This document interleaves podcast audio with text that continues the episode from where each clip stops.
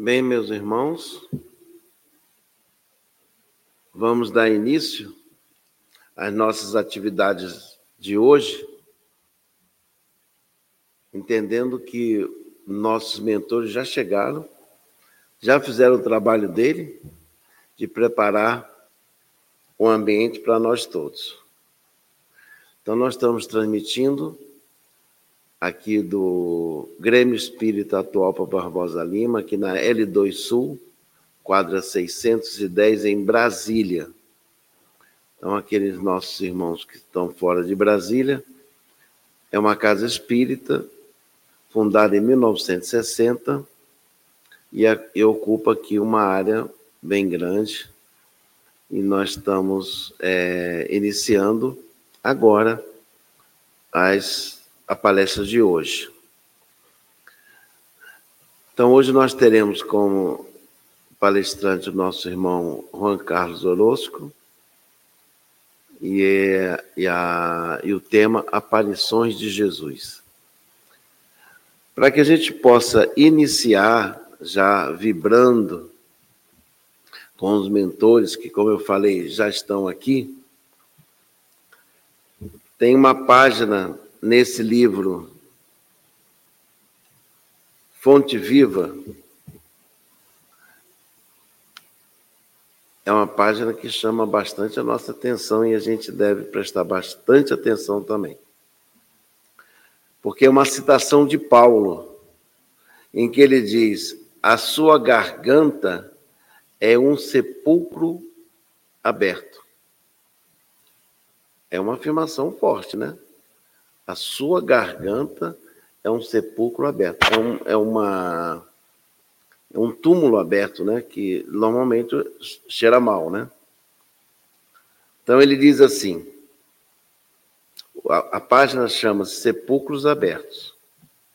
Então Emmanuel comenta: reportando-se aos espíritos transviados da luz, asseverou Paulo que tem a garganta semelhante a sepulcro aberto, quando ele falava dos espíritos transviados da luz.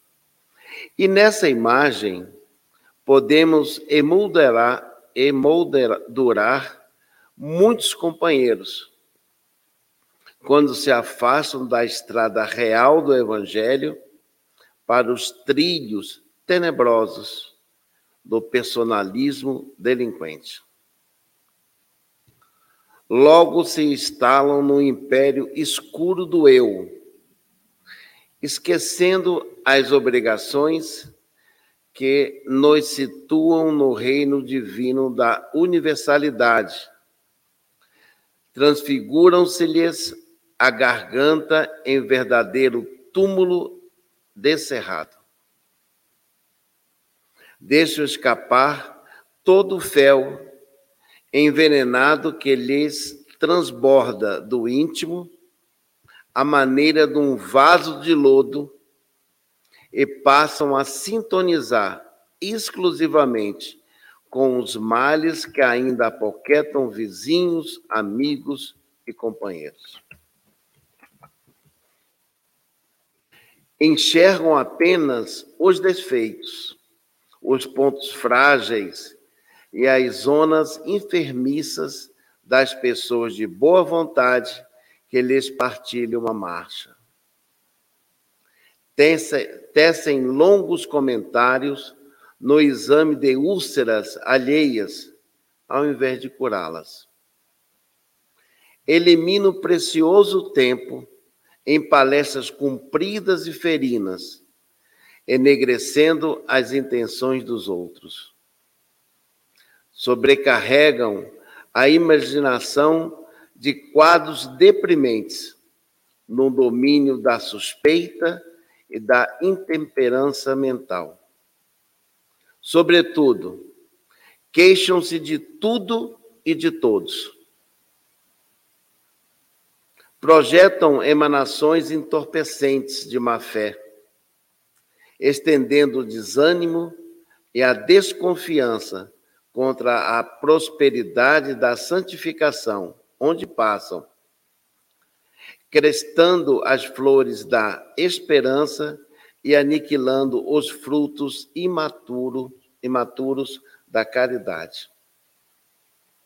Semelhantes aprendizes, profundamente desventurados pela conduta a que se acolhem, afiguram-se-nos, de fato, sepulcros abertos. Exalam ruínas e tóxicos de morte. Quando te desviares, pois, para o revaladiço terreno das lamentações e das acusações, quase sempre indébitas, reconsidera os teus passos espirituais e recorda que a pessoa, que a nossa garganta deve ser consagrada ao bem, pois só assim se expressará por ela o verbo sublime do Senhor. Uma página forte, mas chamando a nossa atenção para nós observarmos na fala que energias nós estamos colocando em cada observação, em cada comentário que fazemos dos irmãos que estão ainda construindo um caminho dentro do trabalho junto ao Cristo. Bem, vamos orar e agradecer aos espíritos amigos que, como já dissemos, chegaram a esse ambiente e prepararam o ambiente para nos receber.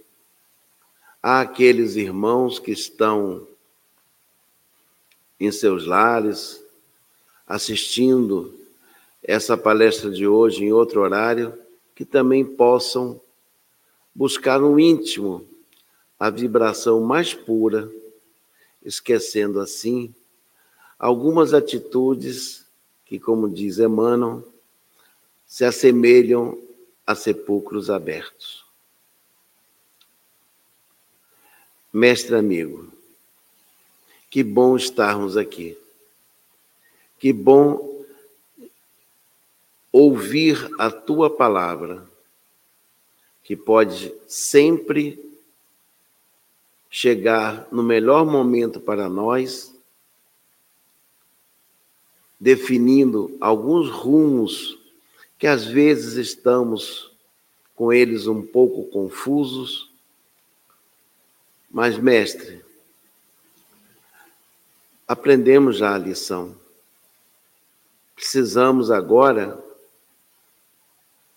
ter a força de vontade de vencer o mundo e colocar em prática todos os nossos estudos.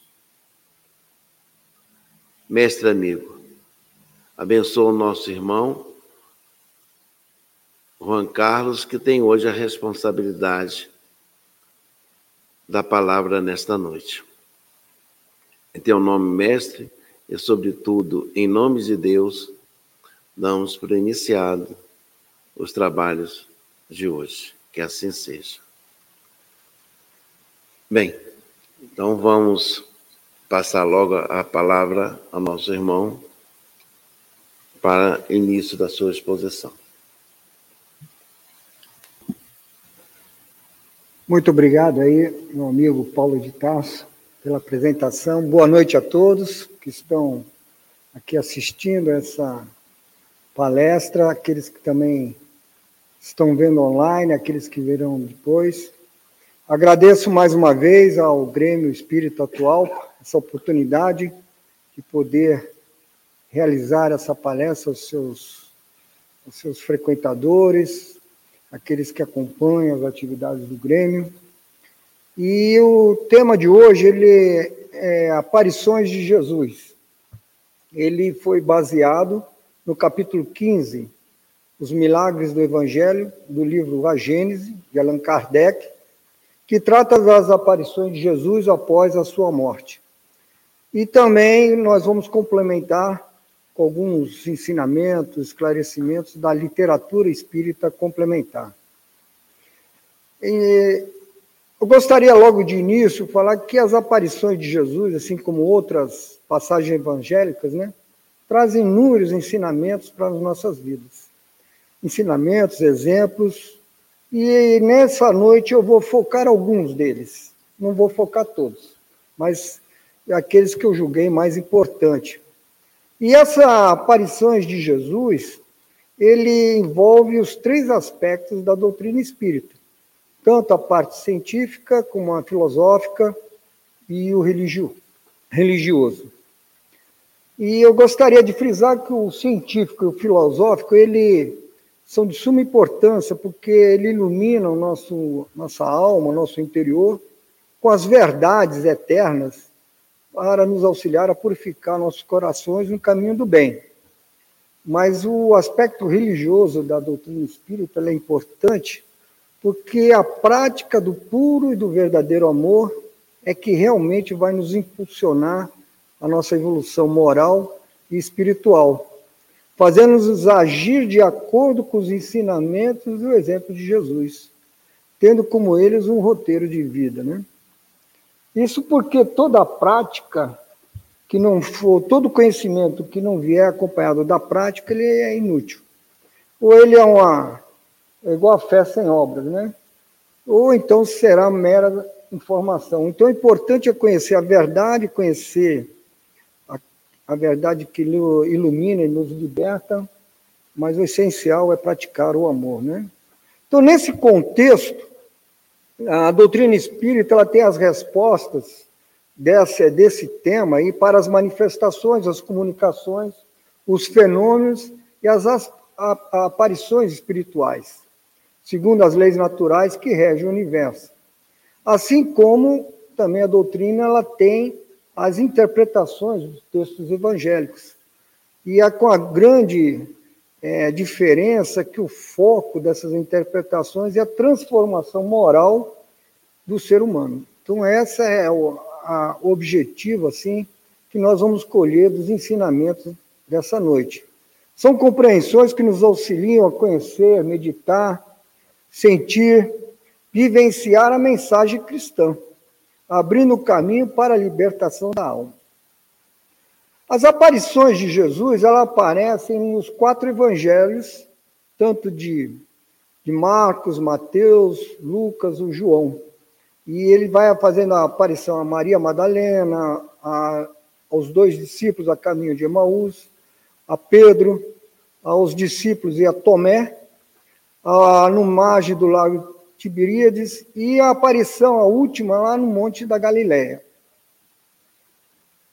É, convém destacar que aqui é um aspecto importante para a nossa palestra. Jesus não deixou nada por escrito. Nenhum de seus ensinamentos e lições e exemplos. Ficou marcado no coração daquelas pessoas próximas de Jesus que é, encontraram com Jesus. E sendo que os evangelhos de Lucas, Mateus e João foram redigidos muito depois da morte de Jesus entre 60 a 100 anos depois de Cristo.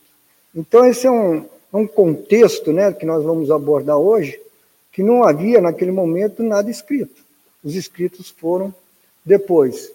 E o Espírito Emmanuel, a caminho da luz, no capítulo 15, em a edificação cristã, tem uma, uma, uma colocação do, na psicografia de Chico Xavier que eu achei muito interessante.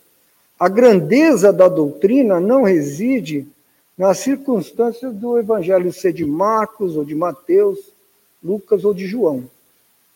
Ele está na beleza imortal que se irradia de suas lições divinas, atravessando as idades e atraindo os corações.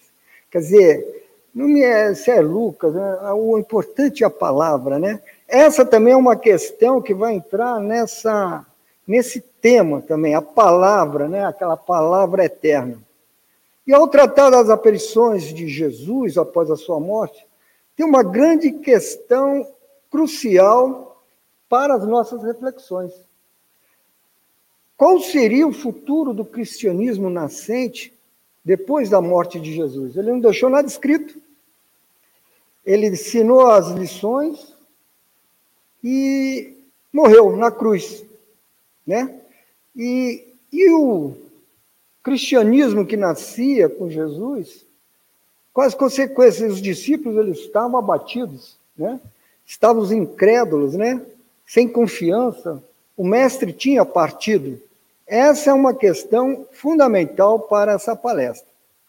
Antes de entrar é, diretamente nessas reflexões do tema ainda, em Atos dos Apóstolos também temos passagens que tratam da aparição de Jesus, né?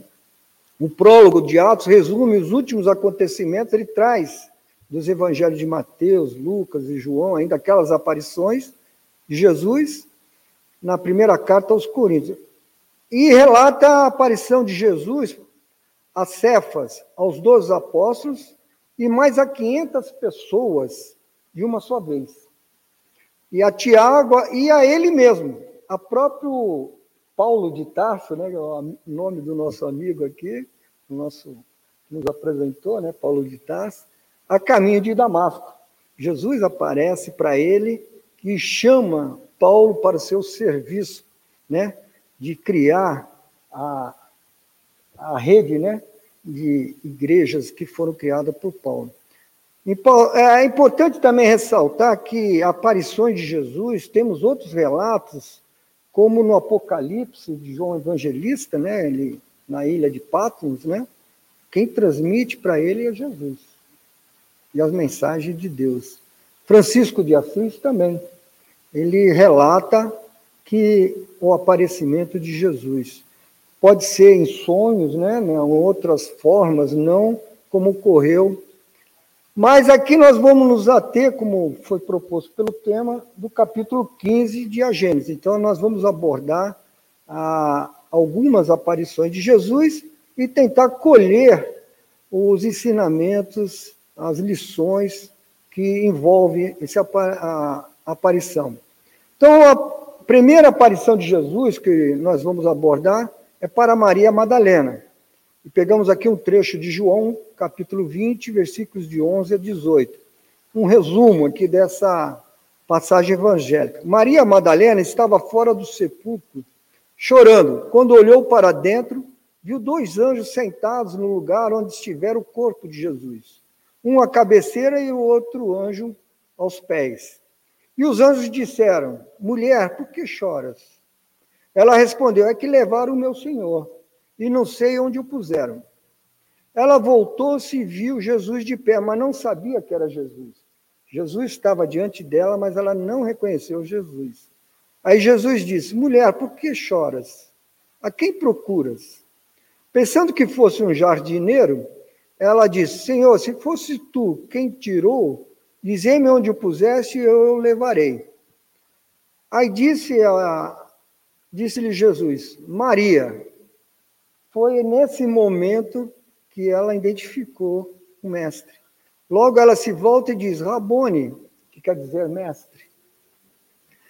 Jesus respondeu: Não me toques, porque ainda não subi para o meu Pai. Mas vai ter com meus irmãos e diz-lhe de minha parte: Suba, meu Pai, e ao vosso Pai, a meu Deus e vosso Deus. Maria Madalena foi então dizer aos discípulos que viram o Senhor e que ele lhe dissera aquelas coisas que ele pediu que informasse. Então, essa primeira aparição de Jesus para Madalena, a gente vai lendo a literatura e, e nós mesmos nos questionamos por que, que Jesus apareceu primeiro para Maria Madalena. Outros perguntaram por que, que ele não apareceu para Maria, sua mãe, né? E por que exatamente Maria Madalena, né? É interessante a, a, lendo a literatura espírita, o próprio Kardec, a gente vê que Maria Madalena é aquela que ele tirou sete espíritos maus. E ela, em outra ocasião, cheia de gratidão, Maria Madalena foi à casa de Simão, sabendo que Jesus se encontrava naquele local, lançou-se aos seus pés, ofereceu perfume e lágrimas, né? Lavou o mestre com suas lágrimas, oração e espírito. E apesar de pecadora, Maria estava com seu coração completamente arrependido, à procura do verdadeiro amor. Porque sua vida pedia novos rumos e a busca da felicidade. E Maria Madalena, na verdade, ela renunciou a tudo, a si mesma, para seguir Jesus. Então, esses fatos assim, né? Ela mostra aquelas pessoas que cometem equívocos na vida, né? Mas conseguem, pelo amor do Cristo, se reajustar perante a lei de Deus e voltar-se para o bem. Então, a Maria Madalena, ela tem toda essa, essa, essa símbolo, representação da regeneração de uma pessoa que era reconhecidamente pecadora, e ela se transforma exatamente com a vinda da luz que o mestre trouxe. Então ela fez aquela regeneração. Assim, a aparição de Jesus para Maria Madalena foi fundamental para o cristianismo nascente, confirmando a ressurreição do Cristo, a imortalidade do Espírito, né? E a mensagem cristã de que todos que se desejam podem regenerar. Então, essa aí, ela é um, uma explicação por que, que Jesus apareceu para Maria Madalena, porque ela representa essa regeneração pela palavra, e ela nunca o abandonou. Ela renunciou a tudo, e inclusive na crucificação, ela estava lá ao lado de Jesus. A outra aparição do Cristo, né, que ele vai a aparece a dois discípulos a estrada de Emaús. Aí pegamos o trecho de Lucas, capítulo 24, versículo 13 a 49. Aqui eu fiz vou fazer um resumo, porque ele é um texto muito longo, né? Indo para Emaús, dois discípulos falavam sobre o que se passara, né? O que, quando Jesus se juntou a ele. Então eles estavam comentando exatamente sobre a morte de Jesus. E Jesus se junta a eles a caminho. Eles estavam com os olhos tolhidos e não reconheceram que aquela que se juntou a ele era o Cristo. Jesus perguntou do que falava e por que estavam tristes. Então a tristeza, naquele momento, era característica de todos que viram que Jesus morreu. Um deles, chamado Cleófas, disse se ele seria o único estrangeiro em Jerusalém que não sabia o que havia se passado naqueles últimos dias. Então Jesus perguntou o que foi, né? Aí eles responderam para Jesus, eles não reconheceram Jesus. A respeito de Jesus de Nazaré, Nazaré, narrando os últimos momentos do Cristo até ser condenado e crucificado. Aí disseram que já estavam no terceiro dia após a sua morte. Né? E aquele abalo, aquela, aquela tristeza dominando eles. Aí eles contaram que disseram que algumas mulheres foram ao sepulcro quando apareceram o anjo dizendo que Jesus estava vivo. Outros discípulos também foram ao sepulcro e encontraram as coisas conforme elas disseram, mas não encontraram Cristo. Aí Jesus diz aos dois lá a estrada de Maús: Como vocês custam a entender e como demoram a crer em tudo que os profetas falaram? Então Jesus ali ele estava de novo contando, né, a vinda dele, as coisas e eles não conseguiram perceber, né? Não devia o Cristo sofrer essas coisas para entrar na sua glória? Não devia, é, e começando por Moisés e todos os profetas, explicou-lhes o que constava a respeito dele em toda a Escritura. Então, Jesus estava de novo passando a mensagem de Boa Nova àqueles dois. Isso daqui é uma coisa interessante que eu vou abordar mais à frente. Ao se aproximarem da aldeia, os dois disseram a Jesus: Fica conosco, pois já é tarde. E Jesus ficou com eles. E quando se sentaram à mesa, né, estava Cristo tomou o pão, deu graças, o partiu e deu a eles.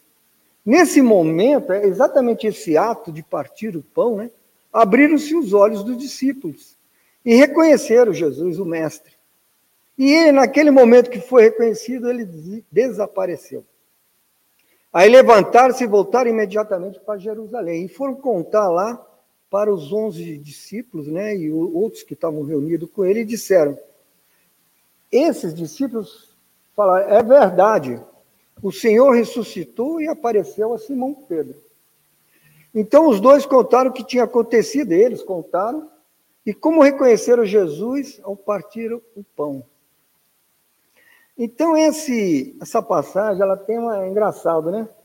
Eles não conseguiram reconhecer Jesus pela palavra, pelas lições, aqueles exemplos que ele passou, né? Não reconheceu. Ele só reconheceu pelo fenômeno, né? Eu eu estava escrevendo uma vez sobre isso daqui. É como se fica assim, eu fico, a minha fé fica à espera de um milagre, né? Fica à espera de um fenômeno para eu crer, né? Então, apesar dos esclarecimentos de Jesus, os dois discípulos a caminho de Maús não conseguiram identificar o Cristo pela palavra, pelo seu gesto, pela sua feição, né? Mas tão somente reconheceram e creram depois de presenciar o fenômeno do partir o pão. Diante da aparição de Jesus e do testemunho, dissiparam-se as dúvidas, aquele coração abatido, incrédulo, né? De tristeza, né? desapareceu, porque viram Jesus e creram, mudando completamente o ânimo espiritual. O ânimo deles era um outro. Não era mais de tristeza, era de esperança, fé, consolo, em relação ao início daquela caminhada. Então, no final, depois que Jesus veio, apareceu, o ânimo espiritual era outro. Da mesma maneira, o Mestre está sempre nos chamando, né, silenciosamente, não conseguimos vê-lo, ao testemunho da nossa fé. Né? A palavra está na Bíblia, está aí. Então, e das lições de, da vida eterna. Mas o ver para crer, ele, na verdade, ele algema nossa, o despertar da nossa fé. A minha fé, ela tem, mas ela fica dependente de alguma confirmação, né?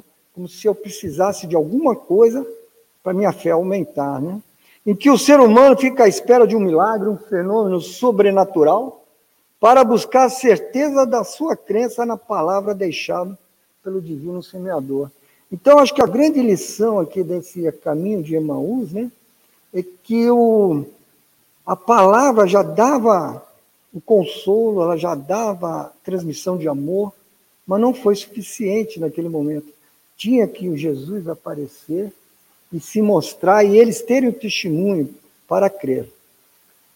E essa de a caminho de Maús, ela tem muita semelhança com a próxima aparição, que é a aparição de Jesus aos apóstolos, os discípulos, né?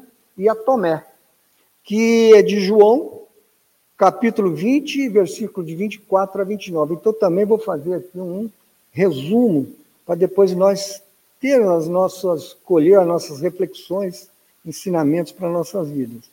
E oito dias depois estavam outra vez os seus discípulos dentro e com eles Tomé. Então Jesus já tinha aparecido para os discípulos e Tomé não estava presente.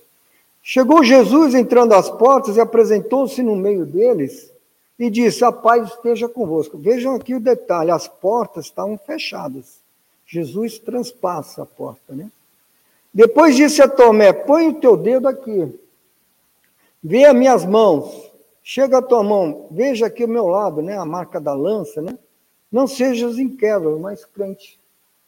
E Tomé respondeu logo de imediato, porque Jesus apareceu para ele com as marcas do martírio da cruz. Ele toca pela tangibilidade, né? E ele diz: Meu Senhor e meu Deus. Tomé se entrega de vez a Jesus, né? Porque ele teve o testemunho da aparição. E disse-lhe Jesus: Por que me viste, Tomé? Creste. Bem-aventurados os que não viram e creram. Esses somos nós, né? Eu, eu vou esperar acontecer um fenômeno, algo para mim, para ter fé e crer? Não. A lição, a tarefa nossa já está escrita só falta para nós executar. Então o mestre transpassa as portas fechadas e aproxima dos discípulos de fé vacilante e convida-os a tocar. Então é aquele momento, né, do cristianismo nascente com a fé duvidosa e como que seria o cristianismo a partir da morte de Jesus? Com a aparição de Jesus, dá um novo ânimo, né? E Tomé, ele falou que só acreditaria se tocasse. Se ele não tocasse, ele não ia crer.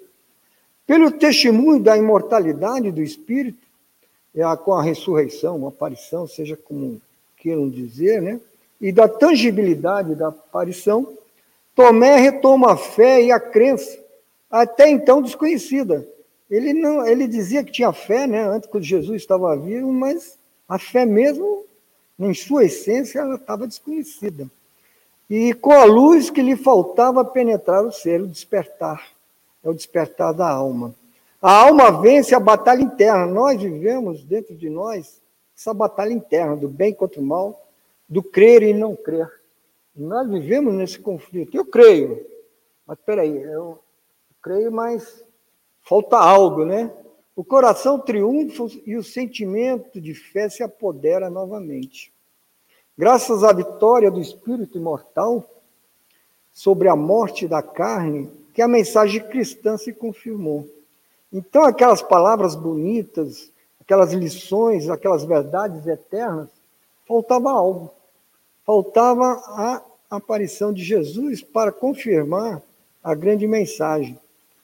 E a mensagem se confirmou, vivificou e serviu de base para a sua difusão e expansão. Então, foi graças à aparição de Jesus, à, ressurreição, que a palavra ela se confirma. Outra passagem que eu vou abordar agora é a de, de Jesus à, à margem do mar de Tiberíades, né? Evangelho de João, capítulo 21, versículos de 1 a 8. O resumo.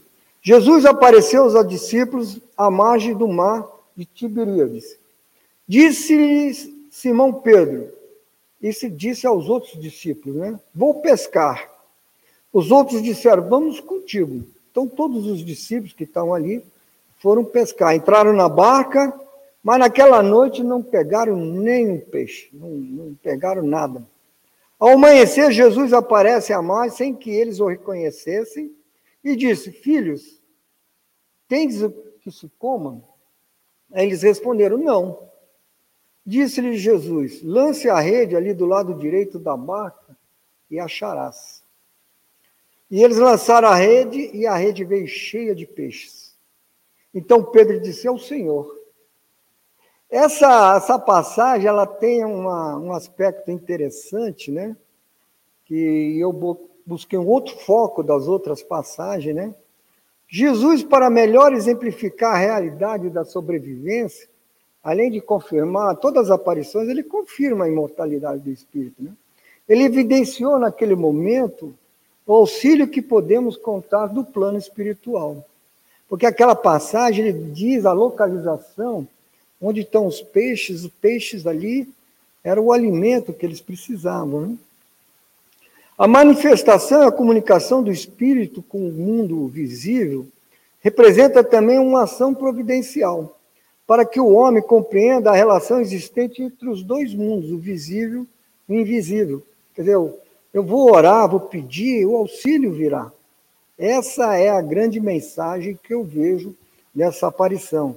A missão dos espíritos protetores é como de um pai em relação aos filhos, de guiar pela senda do bem, auxiliar com conselhos, consolar nas nossas aflições e levantar os nossos ânimos, principalmente nas provações e expiações. Então, esse auxílio, né, Jesus nessa aparição, ele vem mostrar onde estão os peixes, né? Para você ir lá colher e sobreviver, né? Então, e o ânimo é outro. A partir de agora aqui eu vou falar da última aparição. Essa última aparição, ela está nos quatro evangelhos, né? Lucas 24, 50, 53, Mateus 28, 16, 20, Marcos. E em resumo, é assim: e os onze discípulos partiram para Galiléia, para o monte onde Jesus tinha lhe designado. E quando viram, o adoraram, mas alguns ainda duvidaram. E chegando Jesus, falou-lhes, dizendo: É-me dado todo o poder no céu e na terra. Quer dizer, em todo lugar, né? No céu, no plano espiritual, na terra. Portanto, ide, fazeis discípulos de todas as nações batizando-os em nome do Pai, do Filho e do Espírito Santo, ensinando-os a guardar todas as coisas que eu vos tenho mandado. E eis que eu estou convosco todos os dias até a consumação dos séculos. Jesus está com a gente o tempo todo. Ele não nos abandona. Então, essa é uma última mensagem também do mestre, né? E ele dá a, o mandamento para ides e pregai, né? Como a gente diz, né, no Espiritismo, ides e pregai. Então, na última aparição, Jesus convoca seus discípulos a se transformarem em instrumentos divinos para irradiar a luz de seus conhecimentos para todas as nações, na prática do verdadeiro e puro amor, cooperando na obra de elevação moral e espiritual da humanidade. Você vai todos os povos para elevar né, esse nível progresso da própria humanidade. Nesse esforço coletivo, o Cristo pede para resplandecer a luz das nossas conquistas. Se eu já tenho uma conquista evolutiva, em benefício do meu próximo. Isso é uma responsabilidade nossa. Se eu já ganhei algum conhecimento, eu tenho que repartir com o meu próximo. Estendendo-lhes a mão para caminharmos juntos em direção ao Pai. Estender a mão para erguer, não é para afundar outras pessoas. Né? Assim, quem já conquistou certos valores morais elevados, edificantes, deve irradiar seus pensamentos, suas palavras, suas ações, suas atitudes, seus gestos, como candeias abençoadas sobre os seus semelhantes. Não vamos colocar candeia debaixo do alqueire, né? É para iluminar os nossos semelhantes, né? Eu selecionei aqui um texto de Humberto de Campos, né? A Mulher e a Ressurreição. Esse texto, ele, ele é do livro Boa Nova, a psicografia de Chico Xavier, ele nos dá uma dessas aparições e essa situação, ele conta, né, o Humberto de Campos, é, a importância né, dessa aparição. A realidade da ressurreição era a essência divina, que daria eternidade ao cristianismo. A mensagem da alegria ressoou então na comunidade inteira. Jesus ressuscitara. O evangelho era a verdade imutável. Em todos os corações parava uma divina embriaguez de luz e júbilos celestiais. Levantava-se a fé, renovava-se o amor, morrera a dúvida e reerguera-se o ânimo em todos os espíritos. Na amplitude da vibração amorosa, outros olhos puderam ver e outros ouvidos lhe escutaram a voz doçorosa e persuasiva, como nos dias gloriosos de Jerusalém ou de Cafarnaum. Desde essa hora, a família cristã se movimentou no mundo, para nunca mais esquecer o exemplo do Messias. Então, que linda, né? Aquela, aquela dúvida do cristianismo nascente com a morte de Jesus, a ressurreição traz todo esse ânimo, toda essa renovação, e é exatamente isso que fez difundir e tornar eternas suas palavras de amor, né? E temos aqui também um outro trecho de Emmanuel, né? No livro A Caminho da Luz, na psicografia de Chico Xavier, que eu separei, né? Ele diz assim: Sua mensagem de amor no Evangelho é a eterna palavra da ressurreição e da justiça, da fraternidade e da misericórdia. Todas as coisas humanas passarão, todas as coisas humanas se modificarão. Ele, porém, é a luz de todas as vidas terrestres, inacessível ao tempo e à destruição. É a eternidade da palavra. Então, a aparição de Jesus veio dar essa eternidade à palavra da Boa Nova. Com a ressurreição, Jesus, além de eternizar os seus ensinamentos e exemplos, mostrou a imortalidade do espírito. Essa é uma outra questão. Nós vivemos sempre na dúvida, né? Alguns com medo da morte. E nós duvidamos, Cristo ressuscitou, apareceu e ainda tem dúvida se o espírito é imortal, né? E nós às vezes, mesmo cristão, não vivemos com essa certeza, né? Mas sempre aquela dúvida, à espera de um fenômeno, né? Com a ressurreição, Jesus, além de eternizar seus ensinamentos, mostrou a imortalidade do Espírito, como no dizer de Paulo de Tarso. Na primeira epístola aos Coríntios, né, 15, 44. Semeia-se corpo natural, ressuscitará corpo espiritual. Se há corpo natural, há também corpo espiritual. O espírito é imortal e o que morre é a carne. O espírito sobrevive a tudo isso. Agora, um aspecto assim que eu estava falando no início dessa palestra sobre é, o aspecto filosófico, científico, né? E o religioso. Então, esse aspecto religioso foi esses ensinamentos, esses exemplos para as nossas vidas, né? Das aparições de Jesus. Mas o Espiritismo ele tem explicações, né? Para essas aparições de Jesus. E eu vou me falar agora sobre as leis fluídicas e as propriedades do perispírito, né? Então, para o Espiritismo, o ser humano possui três coisas: o corpo físico, a carne, a alma ou espírito encarnado, e o perispírito, que é o laço que prende a alma, o espírito ao corpo, né? São três coisas: corpo, espírito e perispírito. E o espírito é a individualização do princípio inteligente. Então, cada um é uma pessoa e é a individualização do princípio inteligente. Matéria etérea que escapa aos nossos sentidos. O que, que é o espírito, né? É difícil de explicar, né? O corpo físico é o envoltório material do espírito, temporário e perecível, cuja destruição pela morte restitui a liberdade do espírito. Então, o espírito, ao se sair do corpo, ele volta ao plano espiritual. A morte é a destruição do corpo, mas o espírito imortal sobrevive. Jesus venceu a morte. Todo mundo fala, né? Na aparição de Jesus com a crucificação, ele venceu a morte e apareceu aos seus discípulos. E prossegue sua jornada evolutiva na busca da perfeição. O perispírito é o corpo semimaterial invisível para nós no estado normal. Porém, ele pode se tornar visível e tangível em certas circunstâncias, como sucede nos fenômenos das aparições espirituais. É agora umas propriedades do perispírito para a gente entender as aparições de Jesus, né? E, e, ter esse esclarecimento. Uma das propriedades do espírito é a visibilidade, né? Que permite ao espírito tornar-se visível. Quando ele quer, ele pode se tornar visível. Outra propriedade é a tangibilidade. É a possibilidade do perispírito tornar-se materialmente tangível e que permite em todo impacto eu tocar ou ver alguma coisa. A, a, tangibilidade pode evidenciar, por exemplo, marcas na pele, né? dar pancadas, acariciar, ou outras manifestações materiais. Mas é espírito, né? A mutabilidade é outra propriedade que permite ao perispírito, pela ação da plasticidade, mudar seu aspecto em relação à sua estrutura e forma. Então ele pode vir com a forma, né? nas aparições, assumir a forma que ele queira, né? É, de outro recém-encarnação, última encarnação, ou outra, né? Nas aparições vaporosas, pode assumir a forma que queira, quando querem e a quem querem. Então, ele pode aparecer para um e não aparecer para outros, não sendo perceptivo para todas as pessoas.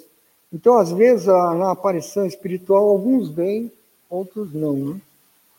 Nas aparições tangíveis, os espíritos tem somente aparências materiais, mas sem suas qualidades materiais. Os aparecimentos e desaparecimentos do espírito são decorrentes da sutileza do perispírito, que pode passar de um estado sólido ao fluídico. Então ele de repente desaparece. Foi no caso lá de Emaús, né? Ele partiu o pão quando descobriram Jesus. Ele desapareceu, né? Assim, as aparições de Jesus comprovam as leis fluídicas e as propriedades do espiritismo segundo a doutrina espírita. E, segundo essa visão, Jesus se mostrou com seu corpo perispíritico, o que explica que só tenha sido visto por uns e por outros e a desaparecimento. Então, a doutrina espírita ela tem essas explicações para ah, essas aparições, né? o surgimento e a saída do espírito. Então, agora já com a nossa tempo aqui, eu vou começar a fazer já a nossa mensagem final da nossa palestra. Né? Jesus, na sua missão na Terra, deixou a todos nós os seus ensinos e principalmente os seus exemplos, cuja doutrina foi eternizada pelas aparições após a ressurreição de, de Jesus. É interessante que a, a palavra, a mensagem de amor, da prática do bem, as, não foi suficiente. Ela teve que ser confirmada pelas aparições, né? Então, as verdades divinas da Boa Nova iluminam o nosso interior e purificam nossos corações no caminho do bem. Mas é a prática do verdadeiro amor que vai nos impulsionar para a nossa evolução na busca da perfeição. A doutrina espírita, nós vimos né, que ela tem as respostas para as manifestações, as comunicações que ocorreram nas aparições, segundo as leis naturais. E para o Espiritismo não há nada de sobrenatural. Tudo tem uma explicação segundo as leis do universo que são de Deus. Né? Assim como as interpretações dos evangelhos têm como foco a transformação moral do ser humano. Não adianta nada eu saber, conhecer as aparições e não extrair dessas aparições os seus ensinamentos e os seus exemplos. O importante que nós levantamos no início é que Jesus não deixou nada escrito, seus ensinamentos, seus exemplos. E os evangelhos foram redigidos muito tempo depois. E havia dúvida aqueles seguidores, discípulos, o que, que iria acontecer com tudo aquilo que Jesus fez e semeou na terra, né? Faltaria algo. E esse algo foram as aparições né, de Jesus. Né? Então a grande questão é qual era o futuro daquele cristianismo.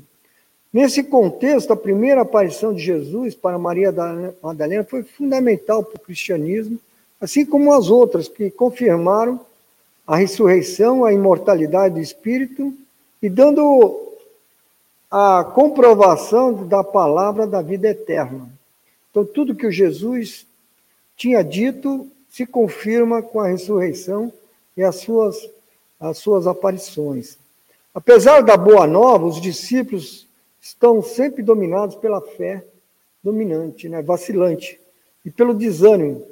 Quantas vezes na vida a gente fica desanimado, né? vacilamos na nossa fé, às vezes duvidamos, o espírito é imortal mesmo, eu, eu tenho que ser bom, tenho que praticar o bem. E essa cegueira para identificar Jesus ela se manifestou nas aparições. Não conseguiram identificar Jesus pelas palavras, pelo, pelo aquilo que ele disse. Precisou do fenômeno de aparição, né? E quando ocorreu o fenômeno, eles passaram a acreditar. Assim, as aparições de Jesus, né, do Cristo, confirmaram a imortalidade do Espírito e a eternidade da palavra, reerguendo o ânimo dos discípulos para enfrentar sem medo as tribulações da vida e suportar os martírios. É como dizer assim, o que, que nos falta né, para eu suportar as minhas provas, minhas expiações, minhas dores e meus sofrimentos, né? Porque o consolo virá. Cristo exemplificou ainda o auxílio do ser espiritual. Quando a gente orar e pedir a Deus, a Jesus, ou quem for, mas virá a ajuda, de repente não é aquele que você pediu, mas alguém virá em nome de Jesus, em nome de Deus, para nos ajudar. E numa comunicação né, entre o mundo visível e invisível. Devemos ter a crença na vida futura, que é fundamental para todo cristão. Se eu não crer na vida futura, né, qual a razão dos preceitos morais deixados pelo Cristo? Se, se eu tenho que praticar o bem, eu sofro a vida inteira, fico pobre, né? Onde que eu terei meu consolo? Quando que eu serei consolado? Na outra vida. Né? Você está colhendo os tesouros celestiais para o seu futuro. Então, essa crença proporciona fé inabalável no futuro, no porvir. Acarreta consequências morais, morais e muda a maneira como se enxerga a vida terrena. A vida corpórea torna-se uma, uma passagem uma breve passagem nessa né, a vida, né? A morte não assusta mais.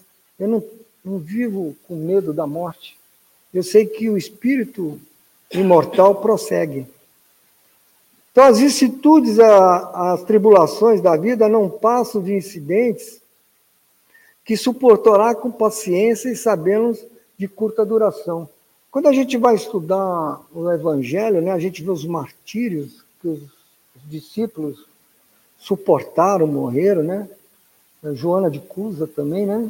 No último momento ali na fogueira, né? Ali, e aqueles que morreram, é, eles, eles vão saber que eu tenho que suportar, né? Eu tenho que passar por aquelas provas, eu tenho que passar para evoluir e crescer espiritualmente. Com tudo isso, sabendo que essa vida é temporária, maior será a paz de espírito para enfrentar as tribulações, as dores, as expiações e sofrimento, que conduzirão nós, por meio da educação da alma, para outros patamares evolutivos.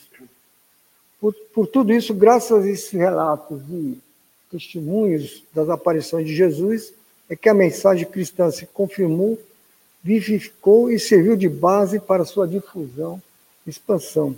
Então, esse é o grande ensinamento das aparições de Jesus. Ele vem confirmar a palavra de Jesus e, e plantar em cada um a semente da fé, da esperança, do consolo e da paciência e a crença na vida futura.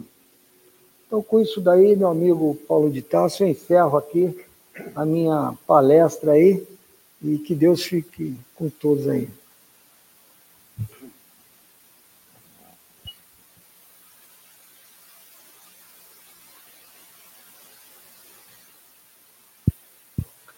Bem, meus irmãos,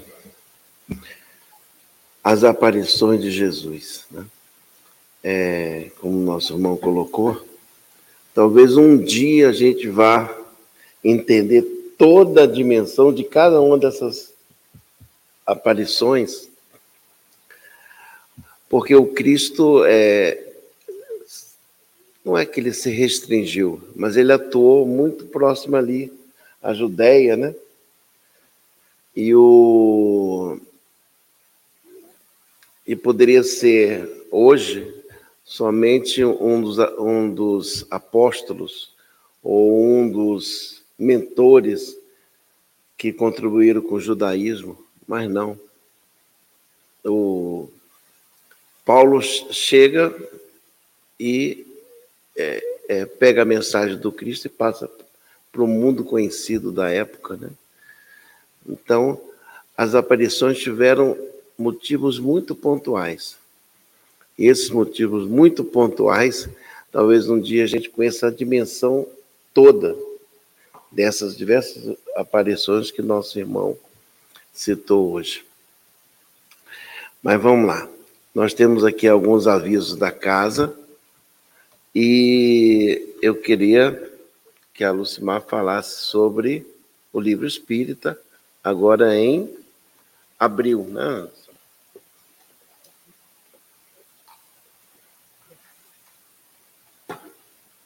Boa noite a todos. É, para informar que as inscrições para a participação das preparações de ambiente do mês de abril do livro Espírita ainda estão abertas, até o dia 23 de março. Então, para você, meu irmão, que ainda não se inscreveu e gostaria de participar dessas preparações de ambiente, ainda há tempo. As inscrições podem ser feitas pelo site do Atualpa, atualpa.org.br. E temos é, a intenção de divulgar a obra de Chico Xavier, né, são mais de 400 livros. Escolhemos é, cinco médiums que têm uma, uma vasta literatura para nos oferecer e que temos aqui na nossa biblioteca, bem como na livraria, essa, essas obras à disposição para facilitar, inclusive, a divulgação daqueles que se propuserem a isso. Então, nós escolhemos o Pentateuco, a base da nossa doutrina, temos as obras aqui na livraria, na biblioteca, as obras psicografadas pelo nosso irmão Chico Xavier, por Divaldo Pereira Franco, Alberto Almeida, Richard Simonetti e José Raul Teixeira. Escolhemos esses cinco trabalhadores, esses cinco pilares da nossa doutrina, para então terem reveladas aí as obras que eles psicografaram, que eles vêm trazendo ao lume com a mensagem da Boa Nova. Então, até o dia 23, contamos com a participação, a inscrição dos irmãos e mais informações no site do nosso Grêmio Espírita Atual. Muito obrigada, boa noite.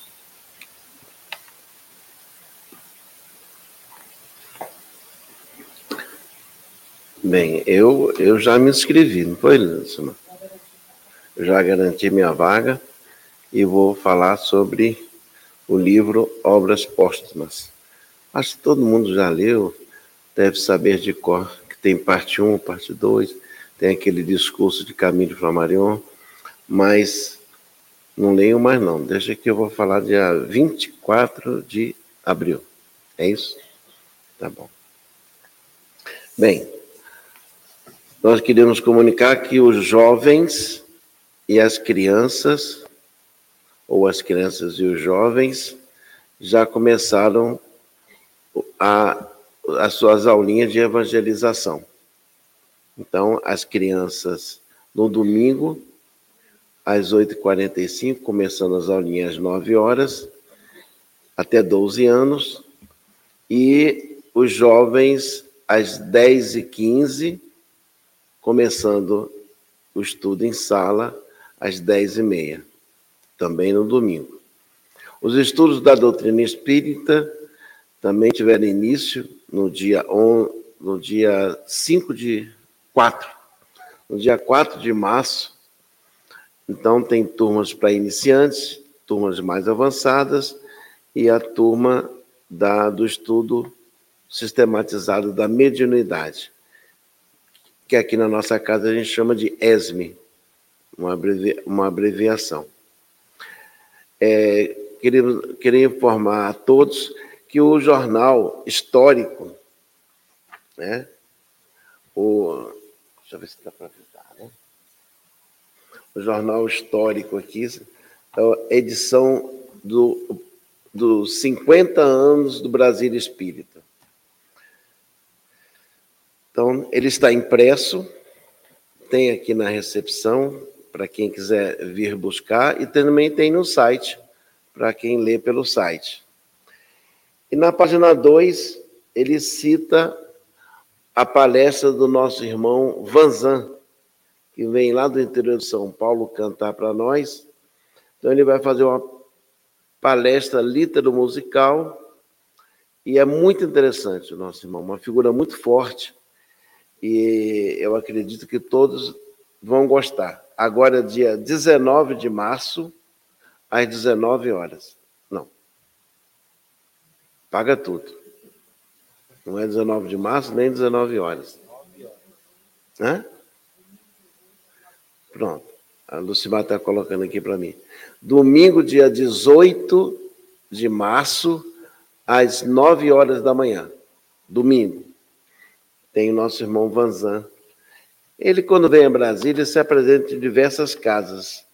Eu estava vendo aqui, lá no Salveaci, lá da cidade ocidental, no Centro Espírita Maria Madalena, em Planaltina, o Centro Espírita Cristo Rede Vivo em Unai, olha que interessante, o Centro Espírita Alta de Souza, em Planaltina, o Centro Espírita André Luiz, no Guará, aqui em Brasília, e o Centro Espírita Irmã Dulce, lá em Águas Lindas. E também a Casa Espírita Santo Agostinho, em Formosa. Então, nosso irmão faz aí uma tour quando ele vem a Brasília. Aproveita, né? Já que ele vem, ele é bem aproveitado aqui pelos, pelas casas espíritas do Distrito Federal. Bem, já falei de jornal. Após o encerramento da com a prece final, nós temos o grupo de passe, temos a aplicação de passe, e todos podem tomar. Aqueles que não quiserem tomar, só se dirigir à recepção para manter o silêncio aqui no ambiente. Então vamos manter os nossos pensamentos elevados, colocando todas as nossas energias físicas, mentais, psicológicas, espirituais, todas as nossas energias na recepção das bênçãos que recebemos desse ambiente. Mestre amigo, estamos mais uma vez aqui para aprender suas lições. Entendendo que, que bom que ainda, ou já nesta reencarnação, estamos, estamos conhecendo a tua doutrina por meio da doutrina espírita. Mestre amigo, é contigo que contamos com cada em cada momento nosso. Estamos reencarnados, vivenciando experiências diversas e queremos o seu apoio minuto a minuto. E para que possamos estar sintonizados contigo, nós estamos aprendendo pouco a pouco o teu Evangelho, entrando em cada um de nós, na medida que nós vamos absorvendo os conceitos. E na nossa decisão, na nossa boa vontade, no nosso discernimento, de entendê-lo em cada frase, em cada passagem, hoje com as aparições, as suas aparições após o evento da cruz. Mestre amigo, abençoa a equipe espiritual da Casa de Atualpa, ao nosso mentor, atual Papa Barbosa Lima, a cada espírito que cuida de cada atividade, ou grupos de espíritos que cuidam de cada atividade em nossa casa. E é nesse sentido, mestre, que estamos gratos a Ti e a todos esses nossos irmãos. Em teu nome, Mestre, sobretudo em nome de Deus. Vamos encerrando a primeira parte do nosso trabalho da noite. Que assim seja.